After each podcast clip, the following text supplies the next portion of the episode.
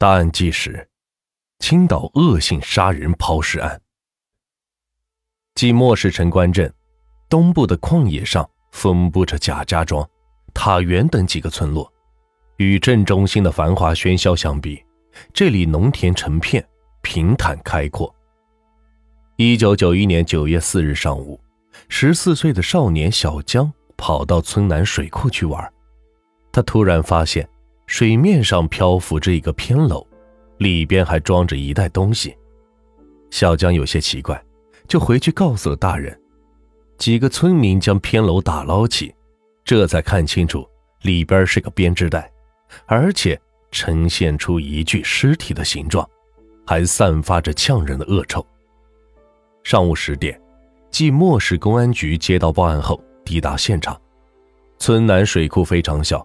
东西宽是二十五米，南北长二三十米，三面农田，仅东边是一条南北走向的小路。篓内的编织袋内除了尸体，装着重约四十斤的石头，而尸体的头脚两端各套着白色塑料编织袋。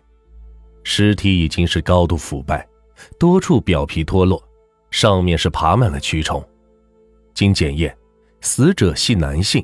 身高一米六五，仅穿着一条红白绿蓝四色图案的内裤，头部包着一件深灰色军便衣，短发，并且有少量的白发，络腮胡，舌头突出，眼球外凸，两臂后反，两膝弯曲，手脚反绑于臀后，颈部是绑了一根长约七十三厘米的双股铁丝。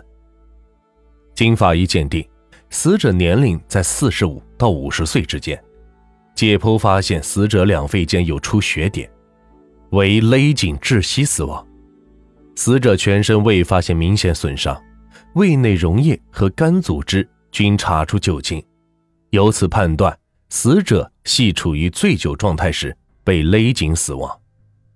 死者胃内有重约一百克的稀状物，由此认定死者被系后。约三到四小时之内身亡，死者系死后被投入水中，入水时间应该在半个月以内。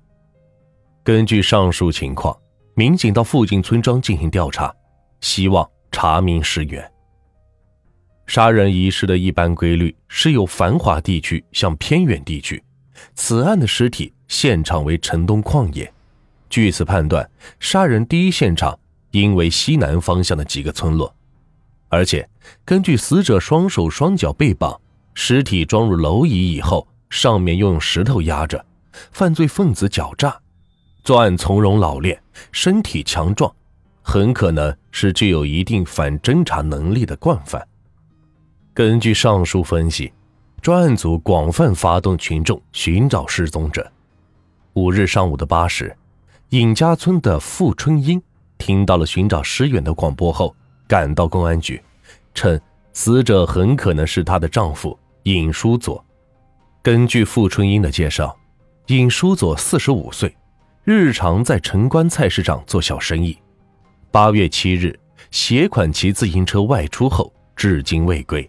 其体貌特征和失踪时间等多方面情况与死者一致，尤其是死者所穿的那条内裤是由他亲手所做。经过指纹鉴定。证明死者确实是尹书佐。尹书佐在城关镇几个菜市场均以卖菜为生，其妻傅春英操持家务，夫妻二人关系和睦。尹书佐当过村干部，为人忠厚。经过询问尹书佐生前的情况，得知八月六日早，尹书佐骑车去城关镇卖菜，傍晚回家拿了五百元后，和妻子去说。他和一个姓娄的要去贩卖鸡蛋。七日上午，尹叔佐又匆匆回来，说昨晚住在姓娄的家里。他们商量贩卖鸡蛋，钱少了不合算，想再凑些钱可以多赚些。傅春英听了以后，便东借西凑，借了六百元。午饭后，尹书佐再次携款骑自行车去城关镇，从此就再也没有回来。据傅迎春回忆，姓娄的是其夫饭菜时认识的一个人，自称是即末市医院的大夫，因嫌工资少而弃医经商。这个人三十岁左右，身高约一米八，操着潍坊一带口音，家住在城关镇，有老婆孩子。侦查人员立即抓住这一条线索展开工作。经查，即莫氏医院根本没有姓娄的这个人，明显是假冒，以此引诱死者。他的居住地在城关镇附近，也符合第一现场判断。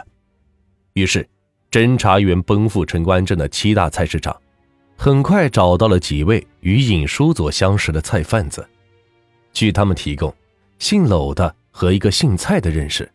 找到姓蔡的后，他交代是在今年四月份在庄头菜市场与姓娄相识。对方称自己是潍坊电影院开发公司的营业员，停薪留职后携妻子出来做买卖。妻子名叫许秀玲，是他在菏泽医学院上学的同学。